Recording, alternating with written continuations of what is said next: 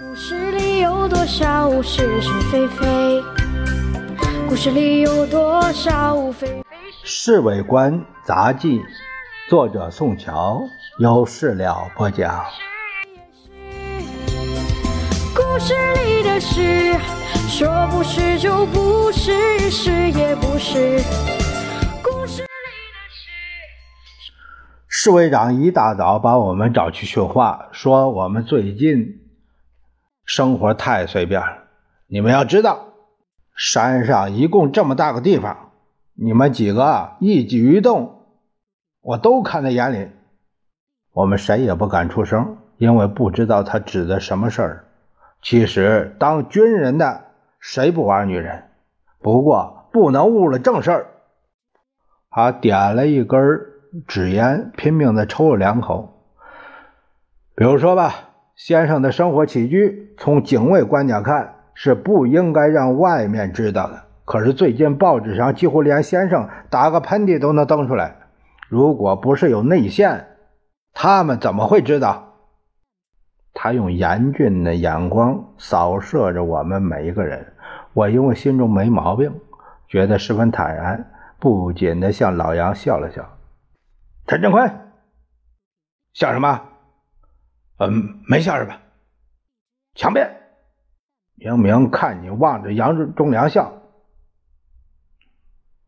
报告侍卫长，自从张国良受了严厉处分之后，我相信我们之中再也没有和女记者打交道了。那么他们怎么会知道关你的消息？知道关你消息的人不止我们几个，像上次。文稿事件那先泄露的例子和我们毫无关系。我们负责警卫，当然希望先生行踪越机密越好。你们谁能告诉我那些记者怎么搞到关你消息的？嗯，那我们不敢说。从此之后，你们大家都要检点自己的行为。如果让先生自己发现，那我也没办法庇护你们，啊！侍卫长向我们挥挥手，我们随即退出来了。侍卫长今天为什么来这一套啊？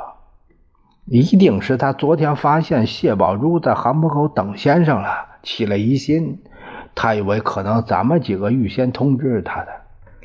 其实你刚才大可把这陈秘书说出来，何必替他保密呢？